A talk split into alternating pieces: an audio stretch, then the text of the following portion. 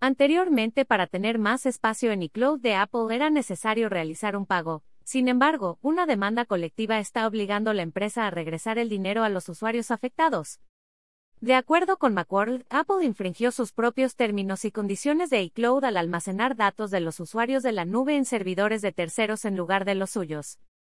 Pese a que la compañía tecnológica negó dicha acusación, ahora tendrá que regresar el dinero a los usuarios que pagaron por almacenamiento extra en iCloud. Según indica el sitio web de información sobre el acuerdo Williams versus Apple, el reembolso aplicará para los usuarios que pagaron una suscripción iCloud entre el 16 de septiembre de 2015 y el 31 de enero de 2016.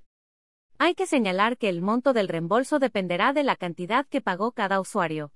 Durante ese periodo de tiempo, las tarifas mensuales para el almacenamiento de iCloud tenían un costo de entre 99 centavos de dólar por 50 gigabytes hasta 9.99 dólares por un terabyte.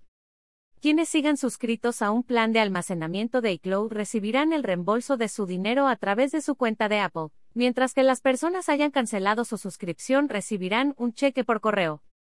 Finalmente, no todos los usuarios recibirán el reembolso, ya que la empresa solo devolverá el dinero a aquellos usuarios que tengan una dirección postal en Estados Unidos vinculada a la cuenta de iCloud. Con información de Williams vs. Apple Incorporated.